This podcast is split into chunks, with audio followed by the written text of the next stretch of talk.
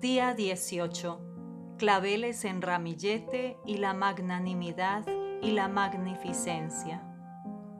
La magnanimidad es una virtud que nos da un corazón grande, infractible, capaz de emprender cuanto Dios le ordene. El decaimiento de ánimo, un abatimiento de fuerzas morales o la pusilanimidad mata el alma.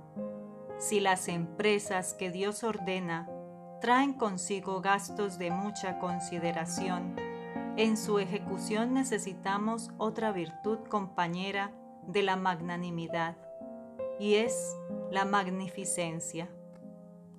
María fue magnánima en toda su vida. Nos vio perdidos a todos.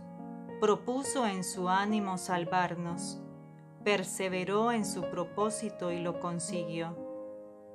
En la muerte de su hijo, Stabat Mater, recibió en su corazón los golpes terribles que caían sobre su hijo.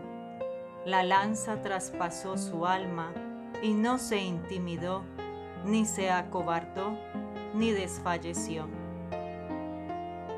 Después que has prometido y resuelto y propuesto practicar la virtud, venida la ocasión en tiempo de pruebas, de tentación y de contradicción, ¿cómo te portas? ¿Decae tu ánimo? ¿Te desalientas? ¿Desmayas y desfalleces? Tu corazón se mantiene siempre abierto, siempre grande, invicto, firme, invulnerable. Medítalo bien y guárdate de la pusilanimidad y del apocamiento espiritual. Coge esta magnanimidad y al dar a María tu flor, dile,